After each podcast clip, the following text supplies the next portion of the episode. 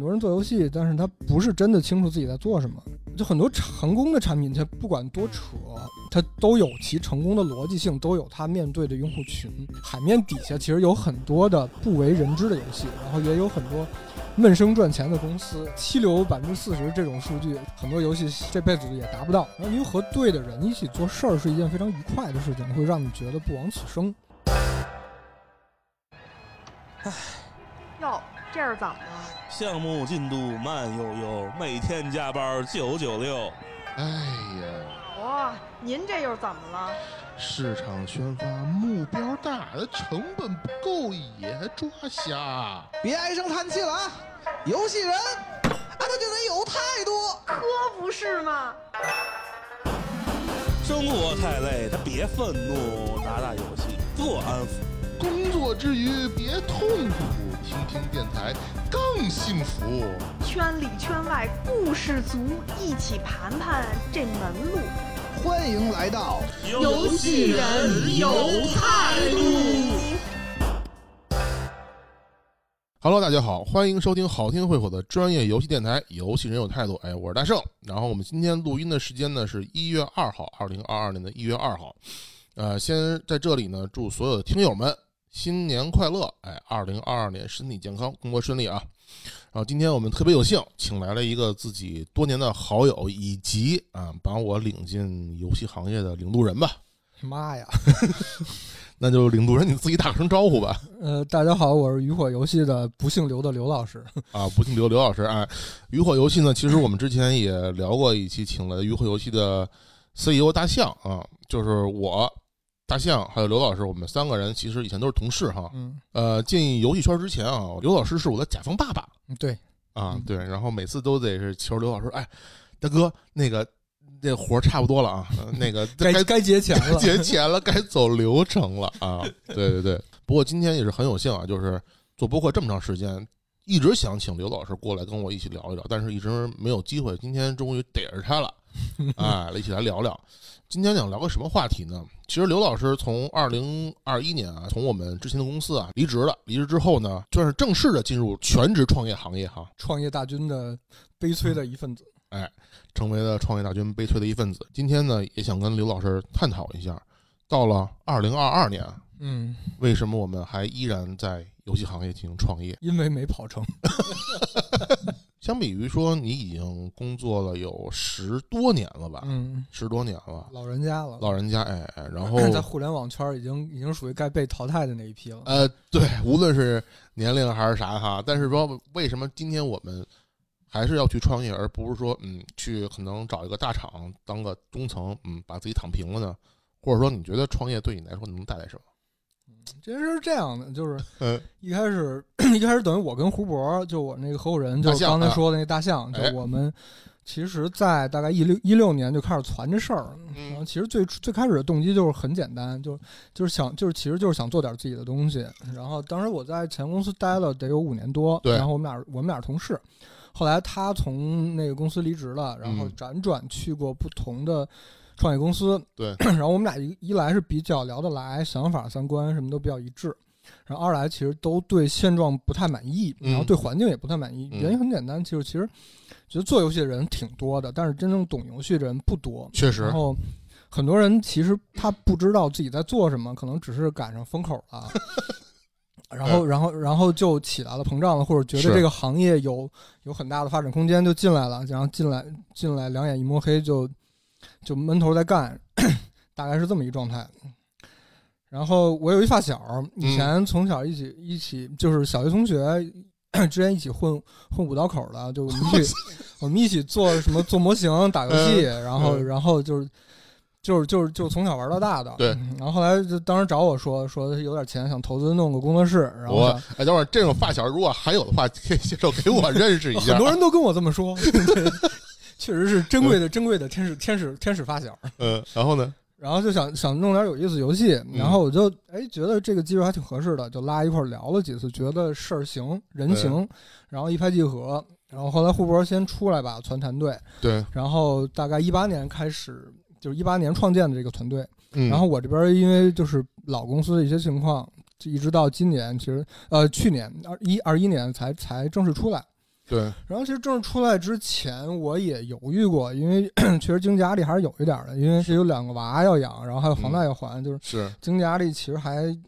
还还还挺大的。工作室这边的虽然整体情况是在往上走，但是就是收入什么的还不算特别稳定，对，各方面肯定都没法跟直接去大厂去相比。然后也确实 有几个朋友想拉我拉我去，就拉我去大厂，就之前其实邀请过挺挺多次了。对。然后当时很纠结，然后就在脑海中模拟了一万次，这这到底是就过来创业还是去大厂？过来创业还是去大厂？但最后其实一万次最后的选择其实都是都是出来创业。嗯，一来呢，投资人是我的发小，就肯定信任，对信任，然后我也得对他负责。对就这事儿毕竟是我传的。然后二来，然后胡博跟我相性特别的合，就是能哎呦呵，就就因为这么多年其实合作过嗯很多不同的策划，就是我觉得跟他是相性最合的一个人物，而且我们哦，彼此能形成一个比较好的互补。然后哦团队呢，也是我们一点一点攒起来的。这里边有有以前的同事，有朋友，然后也有包括他的发小。然然后其实每一个人都挺棒的，就大家都是很棒的人，然后也都想做点事，然后能一起做事儿，我觉得很挺不容易。就攒起团队真的挺不容 这件事儿挺挺不容易的。然后是的，然后整整个是很棒的一个团队，我是特别特别想跟他们一块儿共事。嗯然后另一方面，我稍微想一下，去大厂其实还是会只是重复做以前很多的以前做过的一些很多事情，因为我本身其实做运营嘛，运营很多事情其实是怎么说，就就就那些对没有太多创意性的东西。然后你而且有时候你未必真的能参与到游戏走向的决策中，是因为你手里没有权利。对对对，然后要做的可能还是老 老的那些东西，然后然后类型可能还是比如说 MMO 啊、SLG 卡牌啊，嗯就，想想那样的人生，我想想就觉得我操，想起来就觉得要窒息了，不想重复，就觉得太无聊了。人因为人生苦短嘛，就包嗯括、包括我教育孩子，我我遵循的理念也也是也是那句话，就是凡人皆有一死。哦，就是大家的人生其实其实都是这么短，为什么不你把握把握你的人生，做点有意做点有意思的事儿呢？就像我们做播客一样，对对，其实是我觉得到这个年纪，很多人慢慢的都开始就跟觉醒了一样，都都开始有这个嗯觉悟了。自我意识了，嗯，然后我是个很很渴望创造的人，但其实、嗯但其实并不是所有人，这甚至对大多数人来说，他们没有这种渴望，就是做游戏可能只是一份工作。对对对，但对我来说不是，对是这样的，就游戏本身是一个综合性的艺术题材，它通过嗯视觉啊、听听觉啊、文字、互动等复合的形态，去能给玩家传达一些东西，它的空间很大。对然后有很多地方其实可以去做创新。没错没错，然后你像之前我看电影，就是《舞出我人生》有、啊有句话我很喜欢，就是说、嗯什么是舞蹈？就是 dance is about you have something to say，就是嗯你有一些想要表达的东西，你通过舞蹈表达出来。对，那么对我来说，游戏就是我的舞蹈，就是我的舞步。嗯然后创业这件事对我来说，它的原始动机是自我表达，就是 you have something to say。对。然后，但是创业本身又有很多需要接地气的地方，所以不得不面对各种破事。对所以我觉得这里边最难的点在于，就是柴米油盐之后，你是不是还能保有最初的那一点点对于创造的热忱和冲动？初心，对，就是就是说，就说俗了，就就是初心。但是这个东西，每个人都在说，但是还记得他的人真的还挺少的。就是总总说嘛，就是我们要记得为什么我们出发，嗯，对，嗯，嗯，哎，不过话说回来啊，就现在你的身份已经转变了啊，从这个打工人啊，天天九九六，然后到创业者，现在可能天天零零七了。嗯，差不多。嗯，，对，那你现在的工作状态是怎么样的呢？我觉得现在最爽的就是就不用打卡了，就就不 不会觉得后面总有个人催你赶紧到公司，然后到公司就开始可能我操，那个先把那卡打上，然后后面再说，是那么一个状态。然后现在没有了，然后也没有没有意义的加班了。对就是你整个时间其实都是把握在你自己的手里，反而这样时间更有价值了，然后也更充实了。嗯然后你整个工作的状态更好了，然后有效时有效时有效的时间也就变多了。嗯，然后再者呢，就是很多事情其实我可以参与到一线一线里面，对对对，就是从一开始可能到选题到落地，然后到最后成品，每一步都参与进去。就这个过程我，我觉得我对游戏的理解更深了，然后工作就本身的节奏更舒服了，可以按照完全按照自己的节奏来。但是就是因为转是新转策划，我以前是做运营的嘛，嗯，然后很多东西都得从头学。是从头学的东西也也也挺快乐的，就是因为你能学很多新的东西，然后有 有一个新的视角，就从制作者的视角啊，非常落地的去看待这个游戏，怎么一一点一点去从从一开始立项，然后到完成，这个过程很有意思。那你刚才说那个你是从一个运营的岗位转成了策划，那就是现在，如果你要是以现在这个身份啊，虽然你是个创始人，但是如果你还是以一个游戏设计师、游戏策划的一个身份在看待这个行业的话，你觉得跟之前这个做运营看待这个行业，嗯，有什么不同？以及说你现在是做哪一方面的策划？你也知道我们主台那个剑桑，嗯嗯，主播建仓他其实是做那个优异策划的，嗯嗯对吧？比如说，那你知道，其实他有很多的策划的那个工作内容，但你现在是做哪一部分策划呢？呃，先先回答前一个问题吧，嗯就是在做运营的时候，接到手里的是一个是一个成品，就是对你你对它的改变其实有限，你你只能是基于它本身的结构，然后你去设计一些活动，然后去提升营收，去做优化，去做优化，对然后然后甚至有时候你还得跟跟策划去 battle，太能理解了。嗯，好的运营应该是嗯。DJ，、哦，好的应该像 DJ，就是他可以把一首曲子，就是如果你这个游戏本身是一首曲子，它应该是一个重新编曲的过程。哦，remix 版，对，我对我觉得这是运营最理想的一个状态，就是它能跟、哦它能重新去去 remix 你你的游戏，然后让它让它整个变得更有意思。嗯，但其实现在实际的情况嗯。很少，因为运营其实大部分时间不太能直接参与到游戏的这个这个这个设计和调整调整中来。对对对，从头做一个游戏嘛，然后嗯。然后从从选题立项，然后到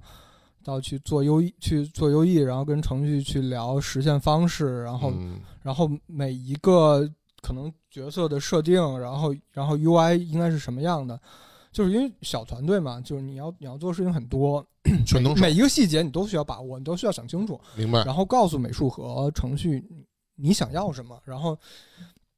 你要尽量的详细的描述你的需求，然后甚至找很多参考，然后最后 通过反复碰撞来嗯让你、让最后的产出能符合你的一个预期想象和预期，对，哦大，概是这么一个过程。然后是策划，策划策划其实跟运营策划的门槛，我觉得比运营高一点，但是它的上限跟运营差不多，都是属于你，就取决于怎你怎么看待你的这个身份，你的怎么看待你的角色，因为对这个过程中其实。你你作为策划嘛，你你每一步都需要参与，都需要决策，然后都需要和设计师、呃和程序去美术去讨论，对，然后告诉他们想要什么，甚至说直接说我需要你这个东西怎么做。嗯，这个需要很强的责任心，就是我对我自己的产品负责，然后嗯同时需要大量的各个领域的知识去去支撑。你需要程序的知识，你需要美术的知识，然后需要用户体验的知识。对，就是你只要你只是把这个东西做出来不难，嗯但是做好需要花很多心思。所以我觉得好的策划应该是多领域的一个通识者，然后同时具有感性和理性思维，既对美有感知，又有清晰的逻辑能力，而不仅仅是一个写轮眼的状态，就是我看到什么我复制什么。对。那现在如果说你从运营的这个身份哈嗯，转到策划，你觉得这个最大的难度在于哪里呢？是要学新的知识，还是学新的工具等等这些吗？就主要是工具，我觉工具得主要是。因为我其实做运营的时候，为了把运营这件事做好，我去我我学了很多产品的知识，哦，所以对对游戏产品没有相对没有那么陌生。对，那么就是就是等于对游戏设计我是有概念的，但是嗯现在等于作为策划，你很多东西是需要自己去实现那么执行那么我现在等于是得从头去学 Unity，哦，去去去研究这个东西怎么怎么实际去落地，然后然后中间可能有哪些东西需要优化，哪些东西不能实现，我换个方式去实现，就是都都很多很接地气的 实际的东西。对。那所以就是说，你这个现在身份已经变了之后，那你是如果遇到一些坎坷，比如说 Unity 可能代码不会写，或者有些问题不会解决的话，你你会肯定会有挫折感。嗯，这种这种挫折感肯定肯定跟你当时做测呃做那个运营的时候又不一样，因为运营的时候，如果你有挫折感的话，你会从你运营的角度去去解决那个思路对与惯性思维。但是如果我我直接让运营其实还好，运营就这个嗯这个有问题，我直接让策划和 或者程序去解决就行，我不需要自己去处理。对对对，那现在你的最大的就是心态就是说，可能我必须自己亲自下场。嗯，那你这心态是怎么调整的？如果遇到挫折的话，找人问，就其实变化不大，因为、嗯因为其实之前也算是一个创业团队，它也不是算大厂，嗯然后那我我始终都是一个创业的心态，是然后就觉得自己应该对整体而不仅仅是局部负责。嗯不过现在现在是能听到一些回响了，就是我嗯 我去设计这个东西，我去调整这个东西，然后哪有问题，然后我可以快速的去去解决、去处理。这个这个感觉其实还挺好的。以前可能你把这个东西推下去，那人家告诉你处理不了，那就是处理不了。对那现在我可以，我可我可以想尽各种办法，我我我去让他这个东西最后落地，最后最后达成。那还行我觉得这个这个其实还挺开心的，是是而且而且本身，因为其实出来创业嘛，就是对，就是对学新东西也好，对挫折和磨难也好，都嗯心里有一个预期，所以呃不算太难受。你我觉得比以前舒服，就是比以前要，我觉得比以前要开心。以前很多时候，就他的大氛围是你就是没有人在乎你是不是对对整体负责，对，就是你你哪怕提了很多东西，你是没有回响的。就包括可能说你知道某一个点，可能某一个修改之后，对整个产品的无论是游戏体验，嗯，还是说对营收都是有正向帮助啊。对。但是可能作为呃你合伙的这个策划或程序来说，人家一句话就怼了，就说啊干不了。差不多。对吧嗯？所以说，如果现在今天你又是运营，你做过运营那么多年，嗯，又现在又变成策划，又干了这么这么长时间嗯，如果现在你 回过头来啊，嗯搞笑点问，如果回过头来看你之前合作过那些可能不太愉快那些策划们，你你们会跟他们会有一个和解吗？那并不会，因为以前我就不完全是从运营的角度去思考问题，就我更可能更偏产品一点，嗯。就是然后更更整体一点，嗯。所以我就很多时候我是可以理解策划的思路的，所以我容忍度其实还比较高。嗯。当然，工作这么多年，难免会有些看不上的人，然后随着年龄和认知的增长，对那些人的评价也基本没什么变化，就看不上的还是看不上，打死都看不上。行，很非常非常非常 real 啊，非常 real。你看，你做游戏运营也是这么长时间，尤其你做海外发行这块儿啊嗯，海外游戏运营这块儿，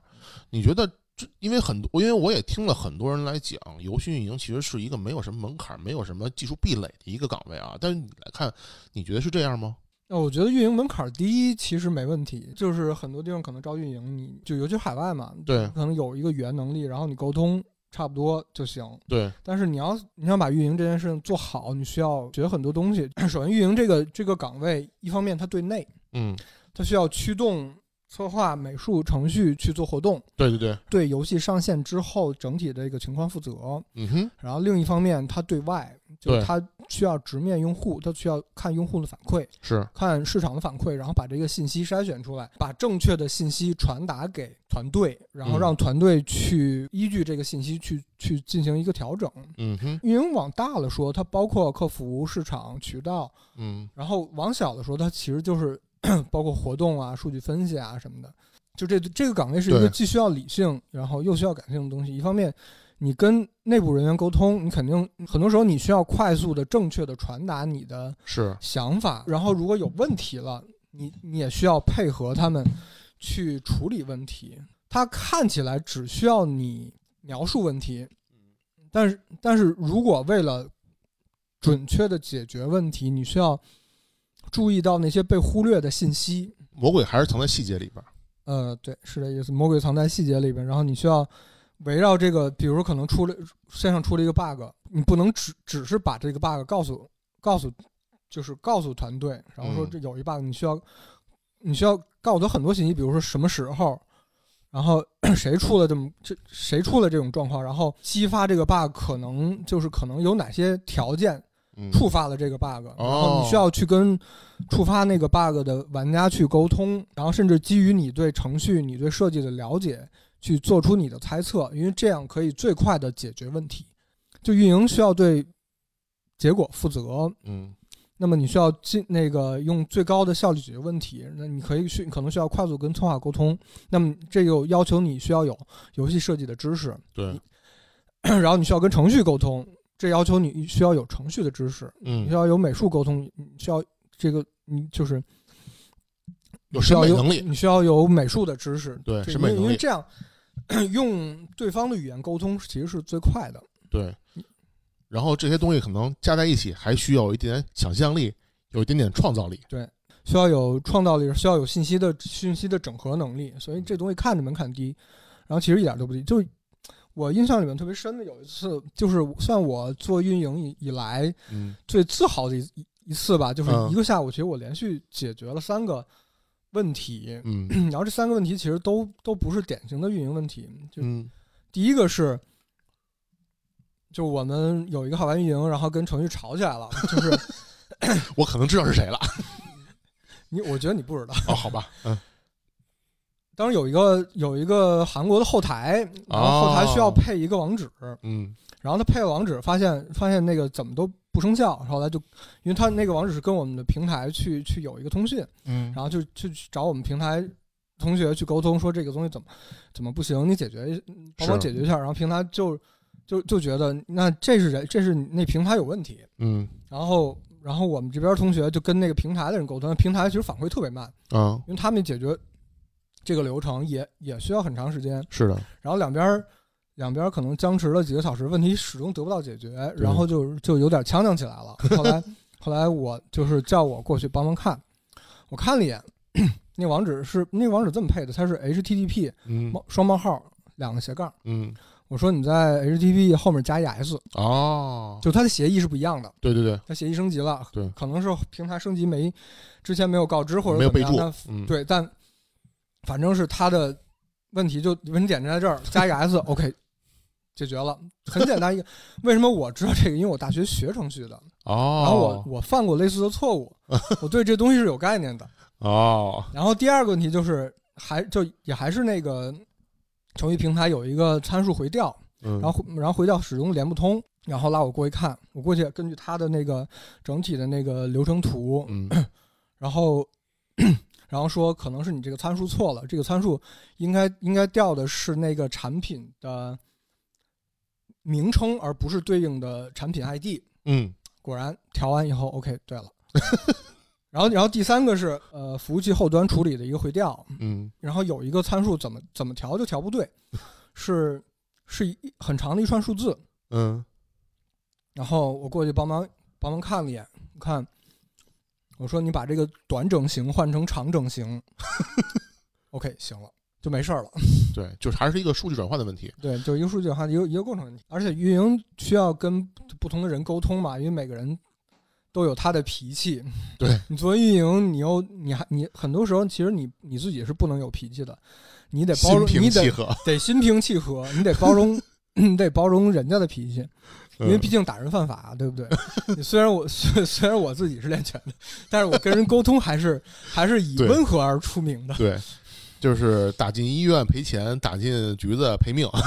差不多是这意思。对，所以所以运营嗯需要的技能啊、知识啊，很很杂，它可能不是某一个专项去深挖，但是它需要很多不同领域的知识杂糅在一一起，然后去去整合它。所以就像你说的，真正的好的运营，它的这个门槛儿其实应该是学习能力和创造力。嗯，我同意你的说法。说到创造力这事儿啊，我想问问你，你觉得创造力这事儿，你觉得是个天赋呢，还是说它是一个可以后天习得的能力？我觉得都有，就是嗯事实上，很多人其实没有正确的学习如何创造。他去创造不是无中生有，它是基于你过去的一个知识和经验，然后你把你见过的东西排列组合，就你很难去根据你没有见过的东西嗯哼，去凭空创造。哎，这我同意。呃，另一方面啊，他们很多人是没有这种原始的冲动和渴望去创造的。再者啊，出于权利啊、风险等原因，也不是所有人都愿意看到创造力。创造力其实是个很稀缺的能力。对，而且它不光可能需要你的一个能力的整合，它更多还是需要一个你的一个创作的一个欲望。如果你没有欲望的话，你根本没有动力去往前去做这件事儿。它需要你有欲望，需要，然后需要你有足够的认知，然后需要你有嗯，恰当的方式和手法。对，所以我觉得我现在跟你聊天，我能感觉你应该是有旺盛的创作力跟创作欲望的。对于你来说，你现在今天已经作为可能创业公司已经到了这个自己作为一个领导人的一个身份哈，你觉得作为一个团队来说，是究竟是整个团队的创造力更重要，还是说对于这个创这个团队的领头人的创造力更重要呢？比如说，你是认为像一个优秀的像暴雪那样的团队更重要，还那他们的创作创造力更重要，还是说像小岛秀夫那样的一个制作人的一个创作力更重要呢？我觉得每个团队的状况不不一样，就就是从国内情况来说，我觉得小团队在创造这点创造力这点上会舒服很多。就大家可能有什么问题，商量着来就行。然后我觉得这也是我创业的理由之一。然后对团业团队里来说，我觉得如果你做游戏是想做那种有创造力的游戏，那可能首先领头人首先得有这种渴望，哦，然后其次就是就领头的人得有包容集体的创造力的心胸和软心胸和眼界，因为很多时候创造不是就是就是创新啊嗯，它是需要大量的失败去堆叠的。嗯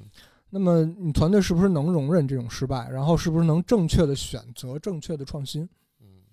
是不是包括如果说在失败之后，怎么能够重新让团队振作起来，继续去创造也？包括这个，也这个这个，我觉得其实我们一会儿可以聊一聊，因为毕竟我们曾经都有过这么一段经历。嗯，嗯，就是创新这个是，如果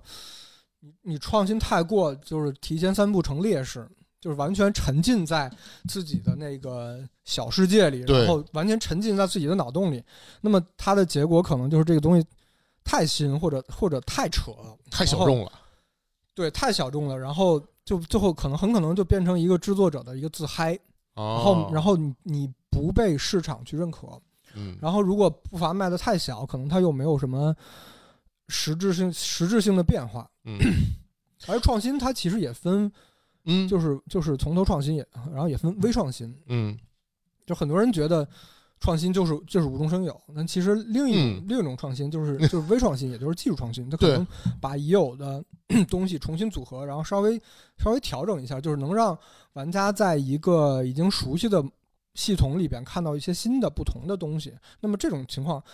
也是很好的创新。它不是完，它不是一定要从头开始。对你说这个事儿，我突然想到，我们上一期就是聊这个二零二二二一年这个回顾的时候，剑桑就是特别激动的说，他最近玩那个《生化危机四》的 VR 版，嗯，他觉得这就是一个特别感动的事儿。毕竟一款二十年前的老游戏嗯，在 VR 上有了一个重新的体验，从来没有过的嗯，这让他觉得非常非常激动。嗯可能就像你说的，对，这这可以其实可以理解为技术上的微创新，等于嗯用新的技术去带来一种新的体验，尽尽管是旧的东西。对，就可能是呃新瓶装着旧酒。嗯我正好想问你一下，今天你身份转变之后，从打工人可能到创业公司的这个负责人之后，你你是怎么看待今天的游戏市场的？我觉得出来创业以后，因为以前是做重度游戏的，现在嗯因为团队小嘛，只能做那个休闲轻度一些游戏。嗯，做了这块儿以后，我觉得感觉打开了一个新世界，哎，还挺有意思。就是讲讲。看待游戏行业的视角可能都不一样了。以前可能嗯都是通过榜单啊、各种软文啊去去了解那些 PR 稿，那些大游戏。然后现在呢，除了浮在表面、人尽皆知那些产品，发现海面底下其实有很多的不为人知的游戏，然后哎也有很多闷声赚钱的公司，嗯算是开了很大的眼界。嗯然后也发现了其实很多不同的路可以走。不过有些东西还是没变的，嗯因为很多人做游戏，但是他不是真的清楚自己在做什么，对面对什么样的用户，想表达什么主题，应该选择什么样的形态。对，载体、风格、玩法，这里边脉络不清晰的产品还是很多，依然是很多。就是因为现在他对成功的标准虽然还是赚钱，但是你会发现能成功的那些产品，它的形态会更会更多样一点。有的真的看着特别简陋，但它就是能赚钱。我觉得这个很有意思，因为我是做运营的，我不太会完全从 一个高屋建瓴的角度去看这个东西。因为我接触过不同的用户，我们以为的用户其实跟我们想象的很很可能是不一样。就比如说，战魂以前的用户最多的是什么？嗯，呃，个体户、对学生、对当兵的，然后大部分呢都是沿海地区的。就这个数，这个这个数当时数据采样，我其实特别印象特别深。震惊，对，因为你像像当兵那时候啊，当兵的手里没有电脑，对。只能玩手游。对。然后很多沿海的个体户，他们要看店，对。看店，然后也没有大段的时间去玩大游戏，所以只能玩手游。对，你实际面对的用户跟你想象的其实可能差差很多，嗯，所以就经过这么多运营的运营的浸淫，我其实对这东西有一个心理预期。就很多成功的产品，它不管多扯，它都有其成功的逻辑性，都有它面对的用户群。我我不会用一个我的认知，然后用我的世界观去带入他们。即使不能复制那种游戏的成功经验，我们仍然可以从里面学到很多东西。对，就像你说的，可能因为你干了运营这么多年，接触很多用户，可能你对很多时候整个这个不同品类的游戏的它的用户受众，其实消除了很多刻板印象，因为你见过太多的奇葩例子了。，对对，真的是见过太多奇葩例子了。嗯这么多年运营运营的经历，其实让我有了，让我建立了一个认知，嗯，就是不要傲慢。哦，在你设计游戏的时候，你要想清楚你的用户群是什么样的，不要只顾着自我表达，要要考虑受众，要考虑用户的体验，要考虑他们能接受什么样的东西。对，这不是一个游戏，不是一个它游戏本身有还是有比较强的商业属性在里嗯面，它不是一个纯粹的自我表达的东西。那除非你做独立游戏，可能那是另外一件事儿了。但是是如果你要做商业游戏，你要考虑你的对象。对哎，对，所以你刚才说到你商业游戏的话，那现在你创业之后，你还不像做纯粹的独立游戏，你是一个自我表达的一个渠道。那么你作为现在创业之后，你怎么看待这个资本，以及你觉得现在整个你创业压力又来自于哪里呢？肯肯定是要转变自己的一个团队角色，对，因为是是 leader 了嘛，就是要跟大家配合起来，对对对，然后离开了熟悉的领域，有很多东西需要学，然后要对收益负责，要对整个团队负责。嗯哼，然后其实出来之前，我是比较厌恶资本的。就曾经我的老大在嗯拿到资本以后，对，很长时间以后，然后我们的老大，有对我们的老大，我们的老大，然后有一次我们聊天儿，嗯然后感觉就当我聊的时候，有一种非常强烈的感觉，就是感觉坐在我面前的那个人已经不是之前的那个人了，就是资本在那儿跟我对话，就我操，他像一个克苏鲁的一个卷者一样，他是一个代言人，我他说的每一句话都是资本想说的话。当时我其实当时有一点毛骨悚然的感觉，因为那个感受其实很强烈。当然到现在，当然现在我对这个东西的出来以后，然后经历过一些贫穷的时候，嗯然后就对这个东西稍微发生了一点转变。我觉哎得资本是一个双刃剑，嗯，你需要用自身的意志和人性去喂它，然后来换取挥舞它的力量。火，它本身很强大，但是可能一不小心你又会被反噬。嗯，但是呢，有时候小团队它没有太多选择，确实，而且这个过程其实本身也挺有意思的，它也是一种挑战。对，就是你需要驾驭自身的欲望，而不是被驾驭。对，另一个压力就是，就是产品发行 没有我们以为那么的顺利，因为嗯。休闲游戏它整个和我们之前熟悉的中重度的那个打法完全完全不同。对对对。因，为版号的问题，它没有内购，所以只能纯依靠广告变现，所以高度、哦它是高度依赖成本的，这是我们以前没有考虑过的事情。确实，一开始我们做游戏还是顺着原来的思维思路去做，去加系统啊，去嗯。设计各种形象，然后去做一些比较复杂的操作啊等等，然后做完给合作方看，就大家合作方其实都觉得哦，你们品质还不错，然嗯后，拿过来测一下吧。测完一看，哎，数据都挺好的，就是成本太高，成本 没收入成本太高，对，成本不有收入，哦但是哦。它不足以 cover 你的成本。哦，那这个这种情况就没法发，然后最后就很多就很就，然后最后就歇菜了。同一时期，我们再去看其他的一些爆款嗯，爆款游戏，就觉得画面都有些有些画面其实也挺简陋的，然后也没啥玩法，对，但人家就人家就能赚钱。对然后这个是这个事情，我们花了很多时间，其实才意识到，然后又嗯花了很多时间去扭转自身的认知思维。嗯，就其实这个还这个里面还是有一点点傲慢的东西在里边，就是依赖我们之前的思维惯性，惯性去做东西，没没有足够的对市场的敬畏和理解，对，确实也是有这个东西在里面。因为我觉得，毕竟已经干了十多年游戏行业之手之后啊，就是我们在看很多时候，虽然我们在努力去学习，努力在接受新的知识，但是很多时候，当我们面对困境、面对问题的时候，我们第一还是会想到用老的办法去解决它，而不是用新的工具。对，我觉得这个这个东西是人类本能，所以必须要你必须要去突破这种本能，因为日新月异，现在这个时代发展太快了。要跳出自己舒适圈啊。所以，那你觉得你现在做游戏来说，你更关注哪些点？除了考虑成本以外，还会考虑哪些问题？然后你又是遇到问题之后是怎么解决呢？嗯，这块儿就完全是我自己的一个嗯，看待，游戏的一个方法论了，嗯一个一个试点。我因为我会关注游戏信息的量，嗯，因为从我的角度来说，游戏的本质是信息。对一个游戏呈现给玩家是由不同的信息组成。嗯，有线条，有色彩，然后线条构成形，嗯，有构成文字，对色彩带来一些情绪的感知，对然后这是明，对，表面上的东西，对然后构图形成不可见的体感，就比如圆形构图会传递一种平和感，然啊，后尖锐的角带来攻击性，这是就比较潜意识的，暗面上的东西对。就休闲游戏而言，嗯角色的场景形态要简单，颜色要鲜艳，嗯然后尽量用弧线、二头身，嗯然后玩法要越简单越好，越好理解越好，反馈必须越快速越好，越直接越好。对因为我们看迪士尼的东西就，其实其实能明白，他们他们这套东西很成熟了。因为休闲游戏的玩家更泛，他们玩游戏的心态更平，嗯预期接收的信息要远远少于重重度游戏的玩家。嗯，有时候你可能觉得休闲游戏看着很 low，但 low 意味着没有压力。对对对有些游戏你不说玩法，一一看美术就觉得很重，对，我操，你觉得就觉得玩不动。一看这个美术，我就觉得我可能没氪个两三千，我玩不动它。对，嗯，那这种用户群会窄窄很多，看着累。然后用户群窄意味着成本很高，对，然后休闲游戏本身是依赖成本的，所以细节不到位可能就是一个生与死的差别。哦，真是这个东西听起来不难理解，但是你实际落地的过程中特别容易跑偏。是，因为以前做重度，现在团队小做休闲，然后休闲游戏的逻辑和重度是截然不同的。对，有些东西是下意识的，然后你没有，如果你没有彻底的理解，其实很难把你的一个思维惯性转变过来。嗯这东西就像嘴炮对梅威瑟，嗯 就是嘴炮打 MMA 的，然后他要跟梅威瑟打拳击的比赛，嗯，在拳击的规则底下，你你不能上腿，你不能用膝，对你，不能砸后脑。是，但实际他们打起来就一拳过去，可能腿就直接接上了，想都不带想的。当然，就这个东西不是绝对，只是一个大方向，所以所以就是制作者需要自己去研究这个东西，然后找到一个合理的平衡点。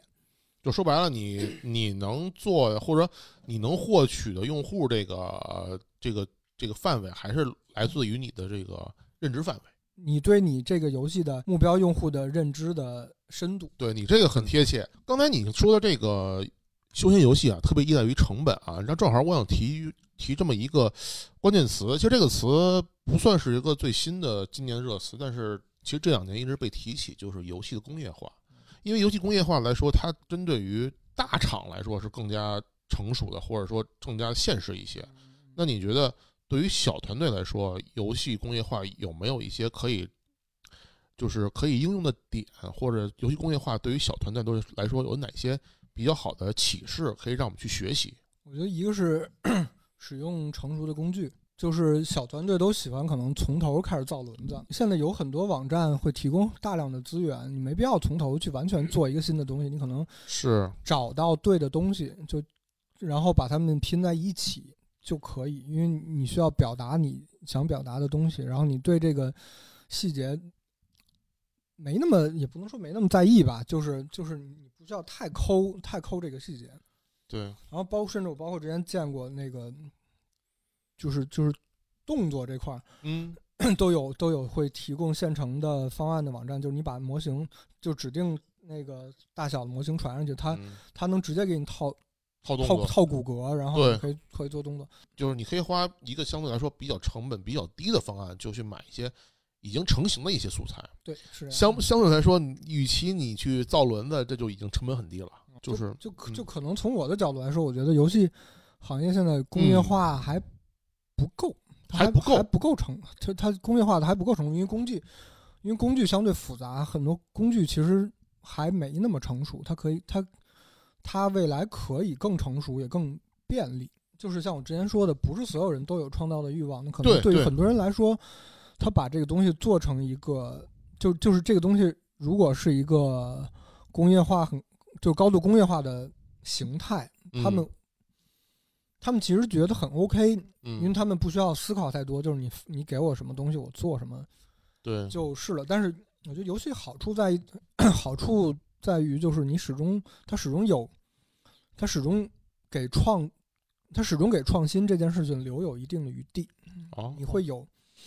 你会有自己，你会有创新空间，然后它对这东西依赖程度也比传统的行业要高一点。等于就是说，游戏行业其实无论你再怎么去做工业化的这个普及，它其实还是个内容生产行业。它对对于人来说，嗯，就算说你是人肉干电池，你也需要时时刻刻进行充电。这个我觉得这个这取决于从业者对自己要求是什么。就是你可能作为嗯，干电池，你始终呃始终会被大厂需要，对，但是如果你想表达自己的东西，那肯定要学很多跨界的东西。然后尤其是对小团队来说，其实小团队最好的状态是每个人都是多面手，多面手。嗯，然后大家一起就是就等于大家一起来创作这么一个这么一个状态。三 A 大厂们为了能够可能抹平成本这块儿来说，他们的努力推进工业化，但是现在我们看到的结果就是说，三 A 游戏它越来越有很难有创新，而且就是我们能看到的是年货，真的就是年货，就是就而且年货越来越离谱，就是你在画面上你已经很难有更大的提升了，嗯。然后你在玩法上你也不太容易有更多的创新，你甚至在营收模式上你都找不出新的亮点。就是我们现在能更多看到的是三 A 游戏爆出来的不是好事儿，全都是雷。所以你你觉得，如果真的就是说游戏行业工业化真的全面普及之后，我们是不是最后拿来就是一个一份份质量差不多、食之无味、弃之可惜的快餐？从大厂来说，这么选择其实可以理解，因为大厂背后是资本驱动，对，那么资本逐利，它要控制风险，他们做这种三 A 大作可能做一个需要两三年，然后投入大量的资金。那这种情况下，控制风险是保本是必须的。那么你创新是注定有限的，对，有难度，没有人没有人敢，也没有人愿意去去背创新失败这个锅。是的，但另一方面，随着技术的发展，你的工具越来越成熟，其实少数几个人就可以做出一款不错的小品，然后嗯甚至可以做出一款中型的不错的游戏。这嗯，这种小团队，如果环业产业环境好，它会层出不穷。然后，然后这里边很就是就是，当你的环境足够友好，嗯然后然后这种小团队能比较好的活下去，那么他们就有很就是他们都有很多的试错的机会，那么就更有可能去产生一些有意思的点子，然后然后创新的玩法，嗯，然后然后出，然后去产出一些新东西。就说白了，三 A 游戏可能未来就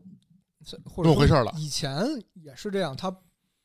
他不背负创新的责任，哦，他只是负责维持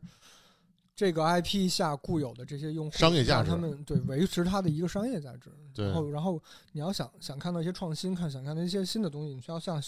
向小团队去 去，你需要去注意那些小团队的一些小作品。去年注销了一点四万家游戏公司，我操，我觉得监管层肯定是希望我们倒逼出精品，但其嗯实你甭管是什么品，没版号发不出来，赚不到钱，你还是你还是个死。是，精品需要土壤，但就我接触的而言，因为游戏是一个复合型产业，它需要就是有多个不同领域的专业人才对，去合作来完成一个一个东西。嗯，那么这种情况下，对对每一个人的职业素养要求都很高，嗯，所以游戏想要出好东西的难度是比纯相对纯粹的文字，呃，相对纯粹的那些题材，比如说绘画呀，比如说文字啊，嗯，要高的。对，那么这种情况下，其实就是大环境会更重要一点。一方面需要从业者整体有一个更高的从业素养，是的，然后另另一方面就是产业环境其实对，对这样的团队有所包容。对，得有这得有这个土壤，才能开出这个花儿，这个花儿。对，对，那么现在国内其实这个这个土壤还挺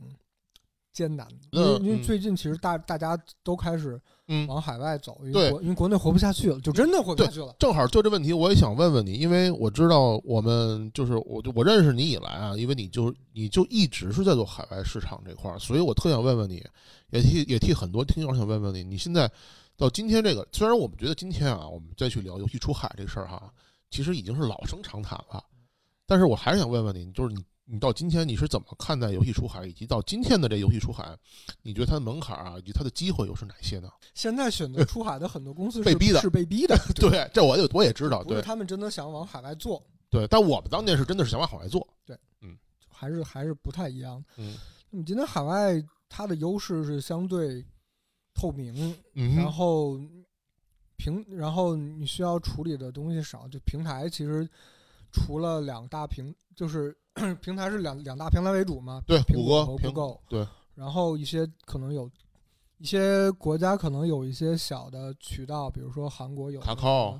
OneStore、卡对。靠渠道什么的，就就相对简洁一些。是。然后，然后我觉得海外很多国家的玩家，他对新东西的包容度会会高一些。哦，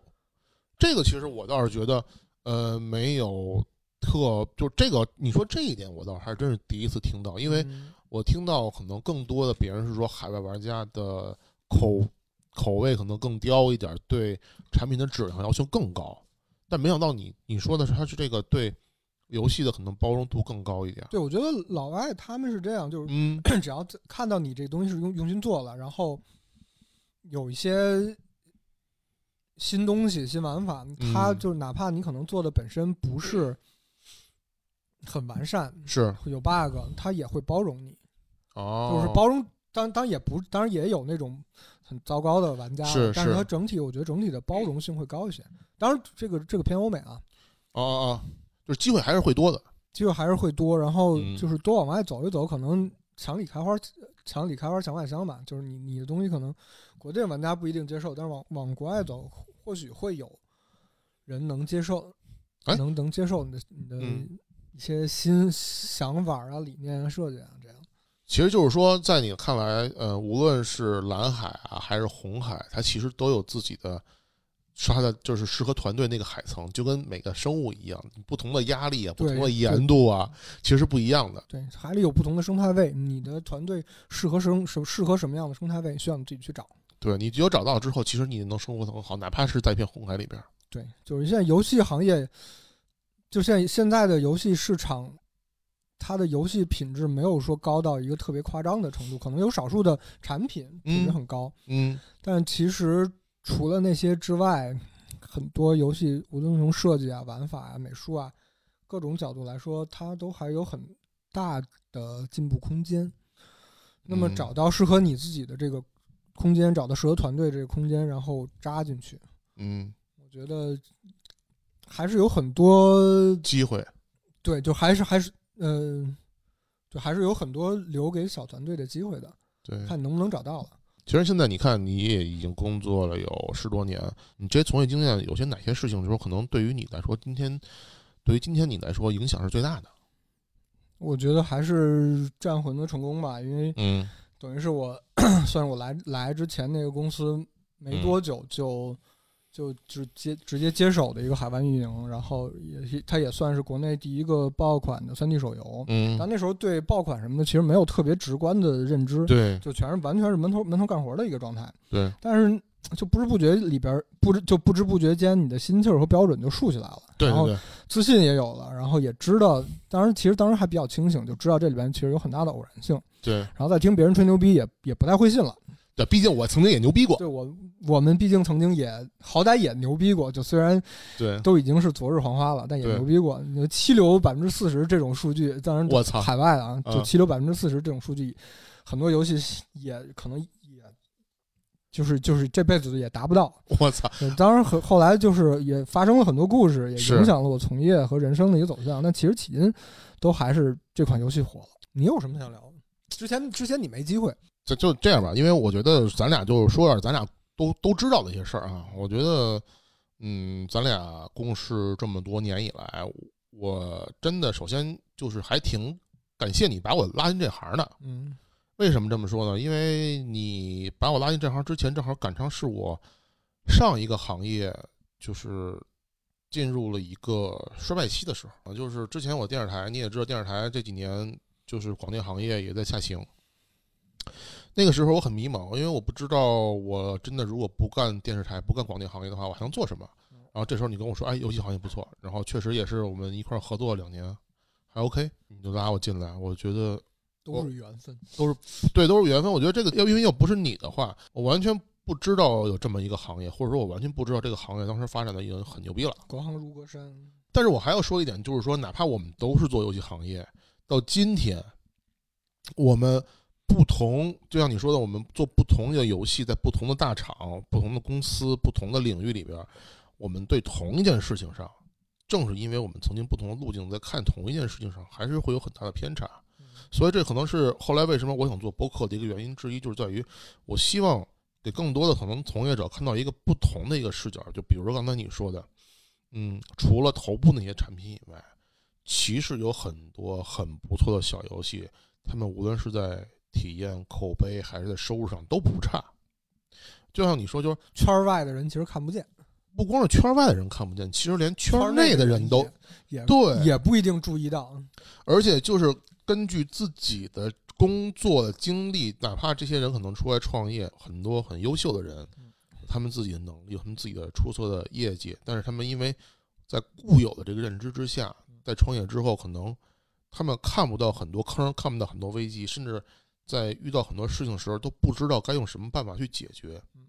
但但是如果你在跨另外一个岗位的话，可能就是一句话的事儿就能搞定得了。对对对，需要打开你的，所以嗯所以我我其实觉得你博客挺好的，因为会会跟不同领域的人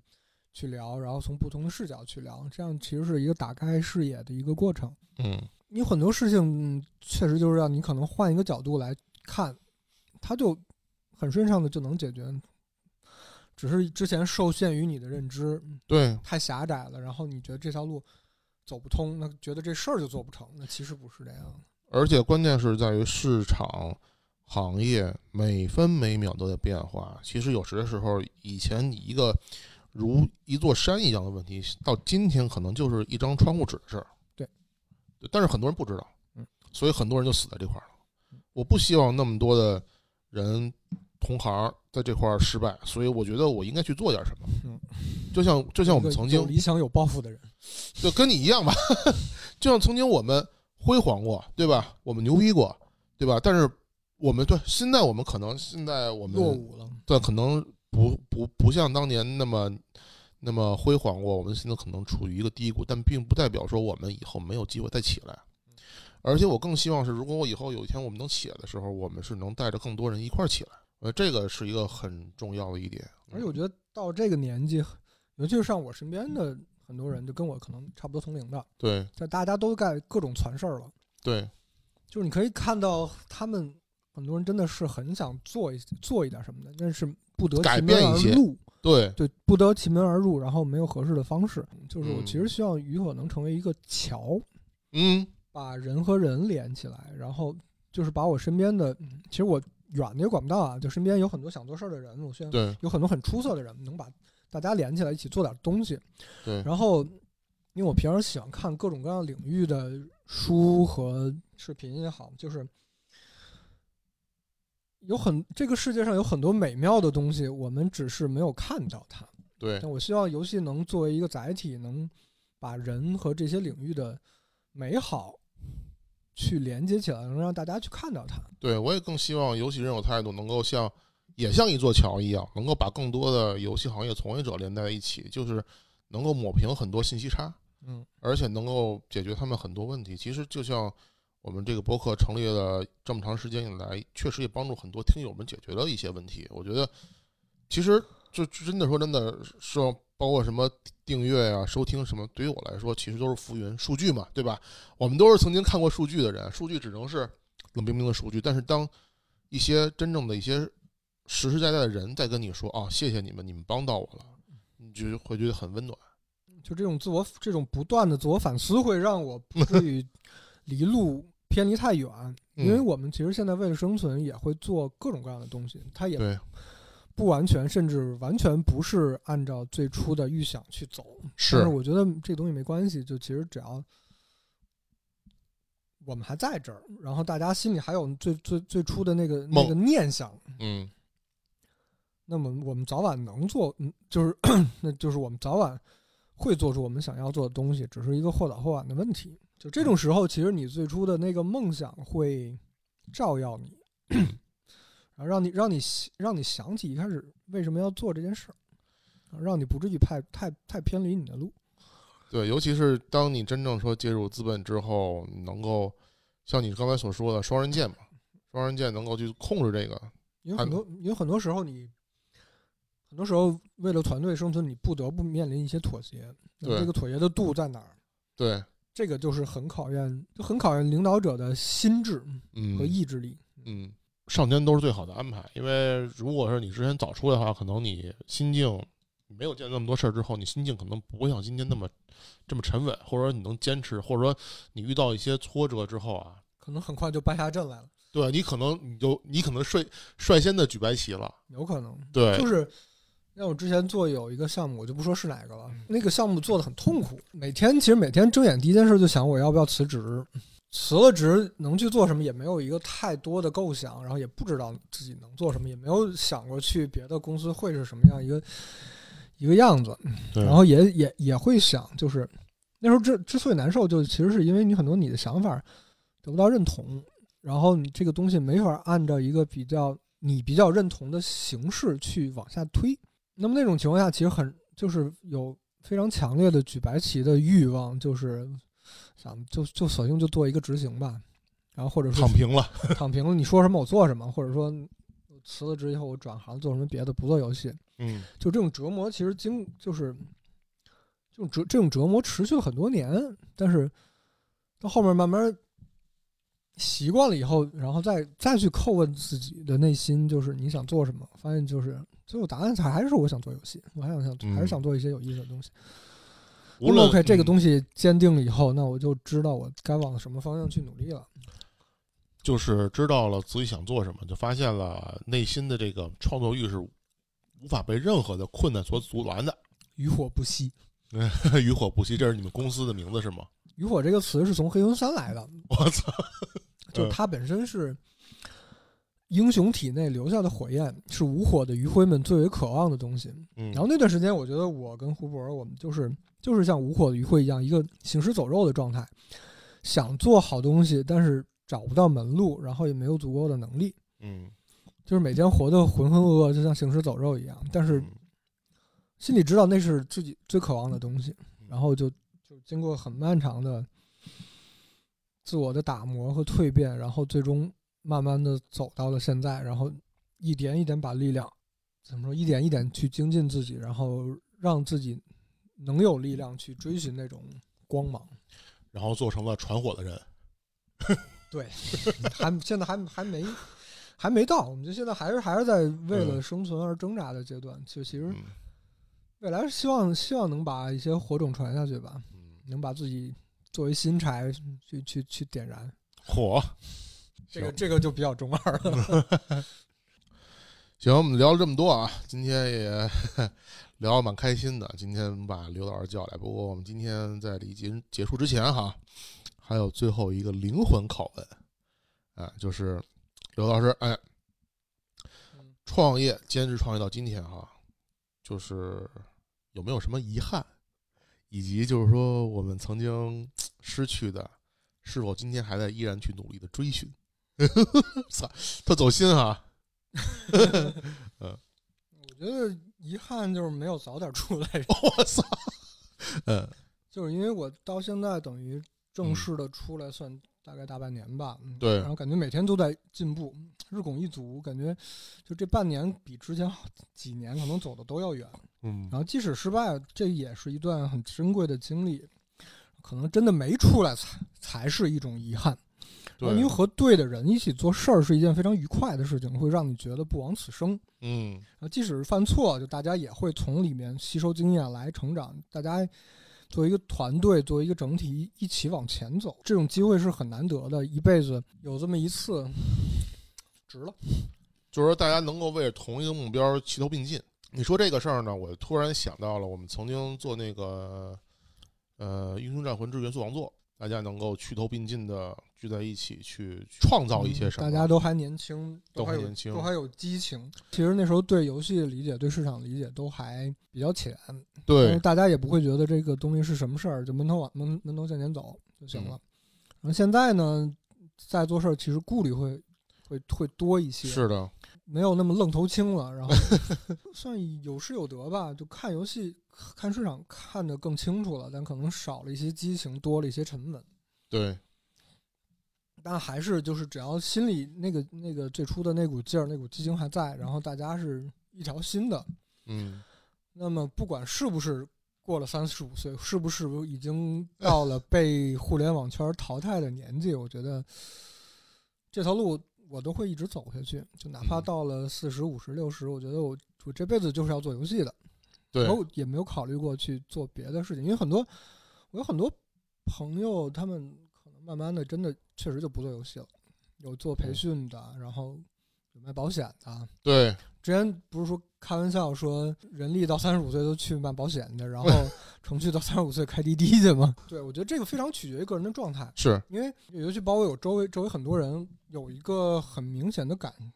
感觉，就是三十岁前后是一个很大的分水岭。嗯有些人就停留在他原来的，就是到了三十岁，有些人就停留在他那个平台不动了，对，没有随着时代去进步和变化。躺平了，慢慢的，他的认知、他的知识结构就过时了。对，然后另外一些人感觉就像突然开了窍一样，然后开始疯狂的哦学习、努力，相当于焕发了第二春，重新又开始往上走。明白，出来后也认识了很多人，嗯我发现就，然后 其中也有很多大厂的人，我发现他们在身在大厂里边也过得也不开心，就是自我表达的欲望、创作的欲望、做好嗯。东西的欲望，很多人都有，尤其是哦。越出色的人，这个欲望可能越强烈，但是哦受制于现实的状况，受制于收入，嗯，就很多人没有自我实现的这个途径。没有这个机会，然后有也有很多人出来创业，但是还没有找到那个合适的门路，然后在也也本身其实是很出色的人，但是、嗯但是怎么说也在挣扎吧。嗯就希望以后有一天能把这些做事儿的人能攒都能攒到一块儿，然后能真的做点儿好东西出来。做点好游戏哈。OK，好，聊了这么多哈，也非常尽兴。那个感谢不姓刘的刘老师啊，来参加游戏人有态度的二零二二年的第一场啊，第一次录音，感谢大圣的邀请。就贡献了这么优质一期内容。我觉得今年特别尽兴，尤其是我们共事这么多年以来，第一次能够有机会坐下来，来好好的去回忆一下，聊一聊我们曾经共同的一些过往，以及现在你的一些感悟吧。我觉得对我来说也是一个很大的一个启发。对，尤尤其是我觉得今天坐在这儿啊，也算满满足了我一个心愿，因为我也很期待，也就是说去能够请你过来一起聊一聊。啊，今天终于完成了，哎呀，不容易。这是今年二二年是一个好头儿，哎，我希望对游戏有态度，对鱼火游戏也是个好的开始。嗯，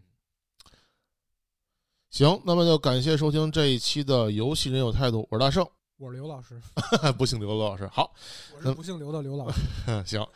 那咱们下一期再见，拜拜，拜拜。